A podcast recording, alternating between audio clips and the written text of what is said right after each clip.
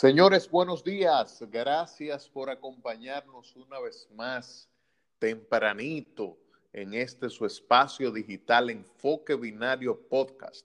Hoy es viernes y un servidor Gilberto Luna les da la bienvenida en compañía del colega y amigo Luis Gutiérrez Domínguez. Muy buenos días, Gilberto Luna Ulloa. Buenos días, República Dominicana. Un placer, como siempre, estar compartiendo esta mañana de hoy viernes con ustedes. Un saludo muy especial a todas las personas que nos sintonizan. Y mira, Gilberto, un saludo especial a la amiga y colega que siempre está pendiente del programa, Amaya Olivo. Eh, Amaya siempre está pendiente del programa, siempre eh, nos da sugerencias, nos comenta y y bueno, y es una persona que también ha iniciado con este mundo de los podcasts. Eh, ella tiene un programa conjuntamente con, con Carlos Morel y con la colega también Alexandra Suet. Se llama La Mala Discusión y, realmente es muy bueno el podcast. Eh, enhorabuena para ellos, un abrazo grande y, nada, eh, vamos, vamos a tirar para adelante con esto. Un abrazo y muchos éxitos eh, para todos ellos. Eh, señores, muchas noticias importantes el día de hoy, viernes. Eh, el presidente Luis Abinader, en unas visitas que estuvo realizando el día de ayer por la provincia de Valverde, específicamente la ciudad de Mao, puso en funcionamiento lo que es el 911 en esta provincia, un sistema de emergencia que ha tenido mucha efectividad y que de alguna manera sirve para atender eh, las principales urgencias de los dominicanos en términos de seguridad y de salud. Eso es algo eh, muy positivo. Eh, señores, muchas lluvias en todo el territorio nacional. la Oficina Nacional de Meteorología pronostica que esto se deba a la incidencia de una vaguada y una onda tropical y que fruto de estos fenómenos meteorológicos estaremos sufriendo eh, los embastes de importantes aguaceros eh, dispersos, tronadas y ráfagas de viento eh, en casi todo el territorio nacional durante casi todo el fin de semana. Ojo con eso. los contagios de COVID-19 en el país vuelven a superar los mil casos en un día. Eh, hay que poner una atención importante en este asunto. 1.273 nuevos casos de personas contagiadas del COVID-19 en el país, aumentando así a un 17.46% la positividad. Eh, en otro orden, tenemos que fue dada a conocer una denuncia de que más de 5.000 eh, sustrajeron fondos de tarjetas Quédate en casa. Escucha bien, Luis, alrededor de 5 mil denuncias de robo a fondos del programa Quédate en casa. Yo creo que este es un, hay que hacer un llamado a las autoridades a que tomen cartas en el asunto, porque no es posible que el Estado esté incurriendo en una serie de importantes compromisos financieros a nivel internacional con la finalidad de mantener esos fondos de asistencia social para de alguna manera paliar esta crisis económica que ha generado el cierre parcial de las economías y que esos fondos no estén llegando a quienes verdaderamente deben llegar. Eh, esas cinco mil denuncias de robo de esos fondos, quédate en casa, eh, ojalá que no quede solamente en denuncia, sino que se le encuentre algún tipo de solución y que, y que quienes hayan incurrido en una acción delictiva sean debidamente procesados. Señores, una buena noticia es que al parecer en lo adelante con esta nueva Junta Central Electoral que ha tomado posesión, eh, las complicaciones para legalizar actas de Estado civil en la República Dominicana se acercan a su fin eh, ustedes saben que en muchas instituciones del Estado no basta con que usted tenga un acta de nacimiento, sino que también usted debe legalizar esa acta en una de las siete oficialías que hay en el país y que tienen eh, la facultad para hacer eh, esa legalización. Algo que parece ser una duplicidad, algo que parece ser de alguna manera un sinsentido, porque como una institución pública que te está emitiendo un acta, a su vez tiene que volverla a legalizar, como si no hubiera fe de lo que dice esa acta. Pero al parecer, este tortuoso eh, evento, esta tortuosa necesidad que requieran algunas instituciones va a llegar a su fin en vista de que se va a eliminar la legalización de las actas. Señores, durante toda esta semana también ha continuado el desarrollo, el proceso y el conocimiento de fondo del juicio eh, que se le conoce a los imputados del caso de Brecht. El día de ayer estuvo el, uno de los imputados principales, eh, que es el, el, señor Ángel Rondón, quien aseguró que el ex procurador Jean Alain Rodríguez le propuso involucrar al PRM y que delaciones tumbarían al gobierno de Danilo Medina si las investigaciones no se hubiesen realizado solamente hasta el 2012, sino que también se hubiesen extendido más allá, incluyendo el tema de Punta Catalina, ya que según este, en el proceso de licitación de esta planta y de operación de la misma, se utilizaron los mismos procedimientos financieros que siempre se utilizaron desde que Odebrecht llegó al país, Luis. Bueno, a ti, a ti te gusta el chisme, Gilberto, ¿eh? ¿Te gusta? No, eso, no te gusta, te gusta el chisme. Mira, eh, en ese caso Odebrecht hay, hay muchas cosas que hay que aclarar. Con ese proceso hay muchas cosas que hay que aclarar. Hay personas que sabemos que están involucradas que uno sospecha, por así decirlo, que, están involucradas en el caso y que no ha habido acusación ni ha habido nada. También eh, yo en lo personal espero que los famosos codinomes, eh, esos, eh, esos alias que se utilizaron para las transacciones ilícitas de Odebrecht en el país, puedan ser al final revelados a la población y que, sepa, y que sepamos quién es el león árabe, eh, quién es, ¿cómo que se llama el otro? Eh, bueno, son varios, son varios apodos que le colocan ahí. Eh, de manera que, que lo, lo, importante del caso Odebrecht. pero, Luis, pero todo el mundo, todo el mundo sabe nombre. De León Árabe. De León Árabe. Yo no sé, dilo. no, pero tú dijiste que todo el mundo lo sabe. Ah, pues tú no lo sabes. No, no, no. ¿Quién es? No, pues ahora me quiero yo enterar. Ah, ah, ah, ah, ah no, pues yo tampoco lo sé. Ah, no, no, no, no, lo quieres revelar. No, ya eh, todo el mundo, todo el mundo dice saber quiénes son, pero entonces mira, no atreve a decirlo. Mira, eh, el león árabe, yo tengo una sospecha de quién es. Yo tengo sospecha de quién es. Un, un profesional eh, eh, muy conocido, eh, se dedica al área del análisis económico y demás. Eh, económica, tiene un programa de televisión también, y es de y es de ascendencia árabe. Quizá por ahí pueda ir el asunto, digo yo. A lo mejor. Entonces, entonces, Luis, si eso somos nosotros que tenemos idea de quiénes son, que quizá no manejamos todas las informaciones, que quizá no, no estamos directamente en las más altas instancias del Estado. Dice que la Procuraduría no va a saber quiénes son. Ah, no, pero claro, claro que sí, claro que sí. Ahora bien, para ya realizar la querella eh, formal, las autoridades de Brasil tienen que necesariamente eh, dar los, nombres o, o, la misma Odebrecht, evidentemente a confesión de parte relevo de prueba. Si Odebrecht dice quién, quién es el león árabe y quién es eh, Casa 1 y Casa 2, oye, teta, ya tú sabes que Casa 1 y Casa 2 no está hablando de personas, es, de una organización. Eso me suena a mí. Bueno, a Casa 1, exactamente, Casa 1 y Casa 2. A mí eso me suena a partido político.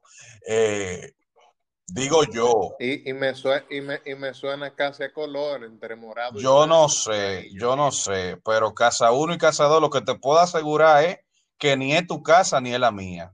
¿Verdad? Eso estamos seguros. Ni es la, ni es la casa de ninguno de los que están escuchando. Casa no es. Eh, debe ser una sede, un, bueno, en fin. Pero eso hay que, eso hay que saber quién, eh, cuál es casa uno y casa dos. Entonces, después que revelen cuál es casa 1 y casa 2, al dueño de la casa, que lo sometan a los dueños de la casa, a los que han estado eh, de alguna manera involucrados en esos, eh, en esas transacciones, en esas operaciones. Eso hay que aclararlo sumamente bien. Eso no se puede quedar así en absoluto. Eh, y hay muchísimas otras cosas que, hay que, hay que aclarar aquí con respecto a ese caso. Por ejemplo, la Procuraduría tiene en sus manos actualmente una querella que interpuso el doctor Guido Gómez Mazara en contra de, bueno, eso se puede decir porque ella es público, en contra de, del señor Andrés Dawager, hijo, Andy Dawager. el señor Dawager eh, compró un apartamento de no recuerdo el monto exacto, de millones de dólares, en uno de los sitios más exclusivos de, la ciudad de Nueva York. Y de alguna manera u otra, de acuerdo a los documentos, de acuerdo por lo menos a, las, a, los argumentos que ha vertido el doctor Gómez Mazara, eh, puede ser una triangulación, puede ser un pago que haya recibido de, de un pago ilegal eh, que hayas recibido de, esa empresa a través, digamos, de, servicios disfrazados de servicios de consultoría. Em, yo no sé qué abogado, qué economista, eh, qué ingeniero puede hacer un, puede dar una asesoría que cueste millones de dólares. Yo no la he hecho. Pues yo no la he hecho y, bueno, si el señor de Aguajera al final demuestra que, esos fondos son lícitos, pues perfecto. Eh, y, que, y que se vaya a su casa a disfrutar su dinero. Pues si no, él tiene que explicar cómo fue que, en virtud de qué recibió eso, por qué lo hizo a través de una triangulación, por qué no lo hizo, por qué no lo recibió directamente, y otras cositas más que hay que dilucidar ahí, Gilberto. Mira, tú estás hablando de lo que sería ya el, caso de Brecht 2.0, del cual se ha estado hablando mucho en las redes sociales en los últimos días, una serie de expedientes que está preparando el Ministerio Público a los fines de someter a muchas personas que se quedaron fuera del expediente primigenio, desde el primer expediente de Odebrecht eh, tú sabes que el ex procurador Jean Alain Rodríguez dijo que quienes fueron imputados eh, eran todos los que estaban y que los que estaban eran todos los que eran. Eh, luego de que se diera con frase, frase para la este historia. internacional, claro, claro. Luego de que se conociera la noticia del Consorcio Internacional de Periodistas que la revelara en este caso en el informe Alicia Ortega.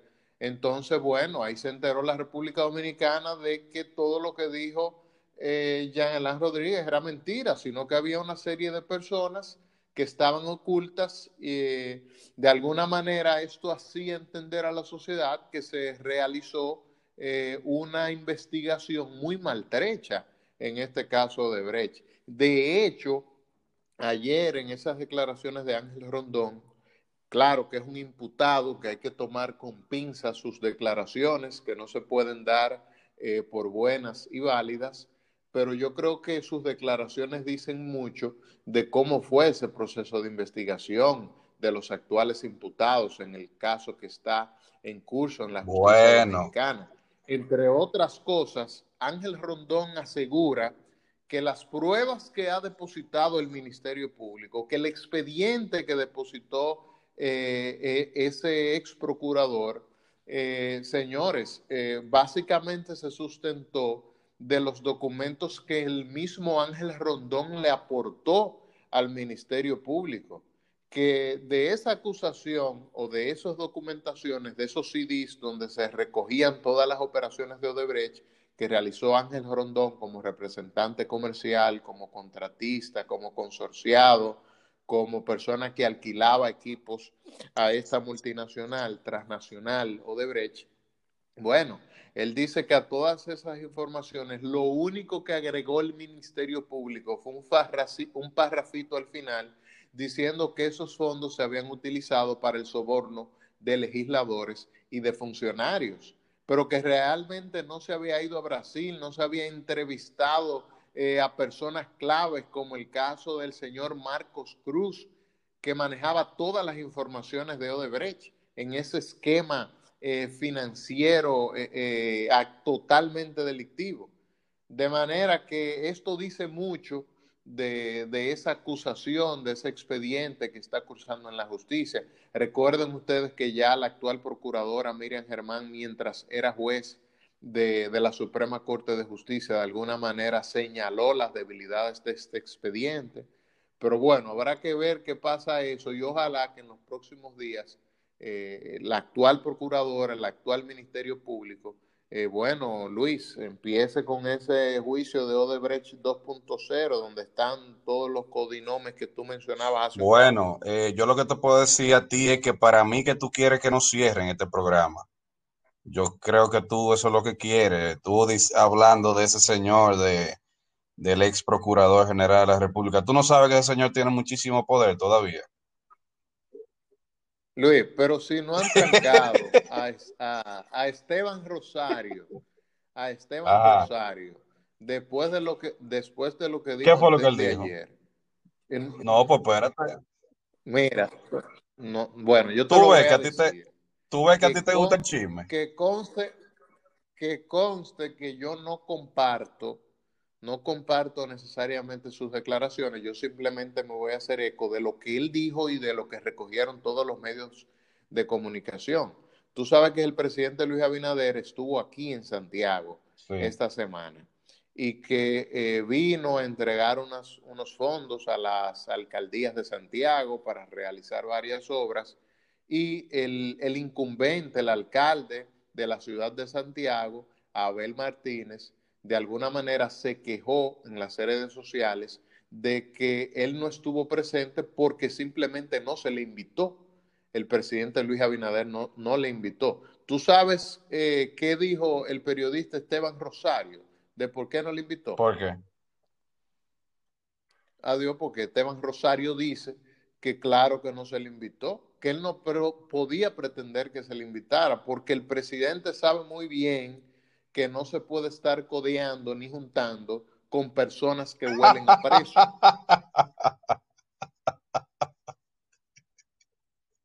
Digo, esas fueron las declaraciones, repito, de Esteban Rosario. No necesariamente las comparto. ¿eh? No, porque tú lo que estás dando es una información, simplemente tú estás haciendo, tú estás haciendo eco, te está haciendo eco de un hecho noticioso, porque el señor Rosario es un periodista conocido, uno puede estar de acuerdo o no con su forma.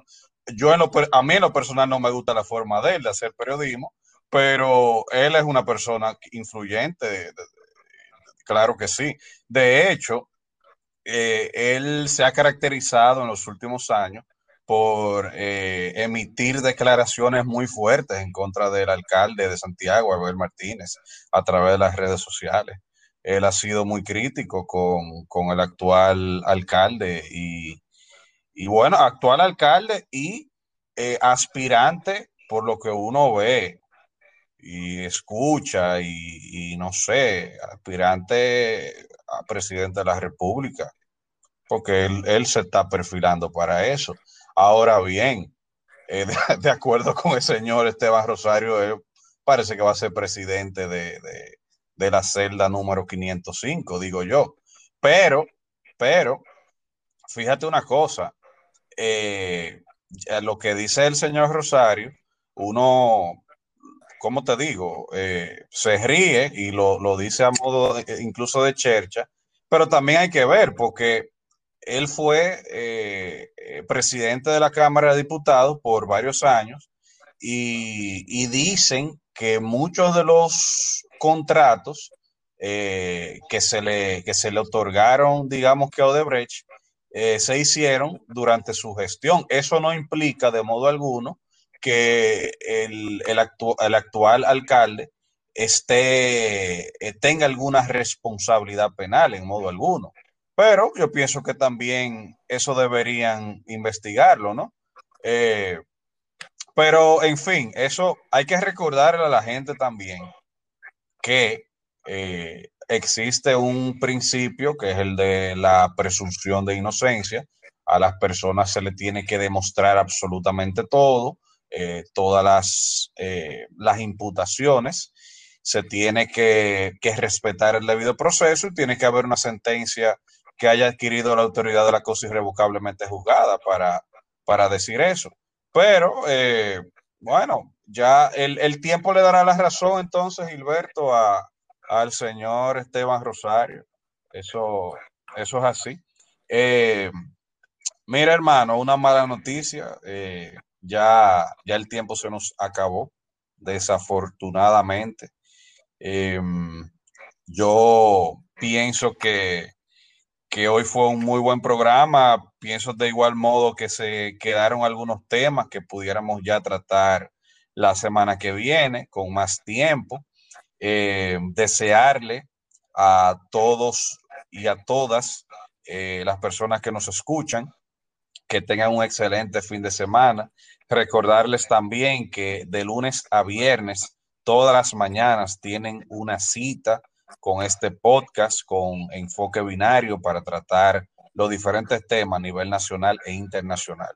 Así que un abrazo a todos y nos veremos el lunes.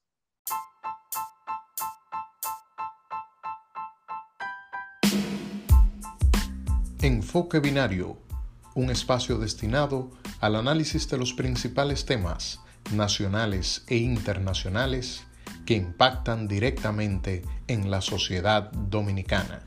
Bienvenidos.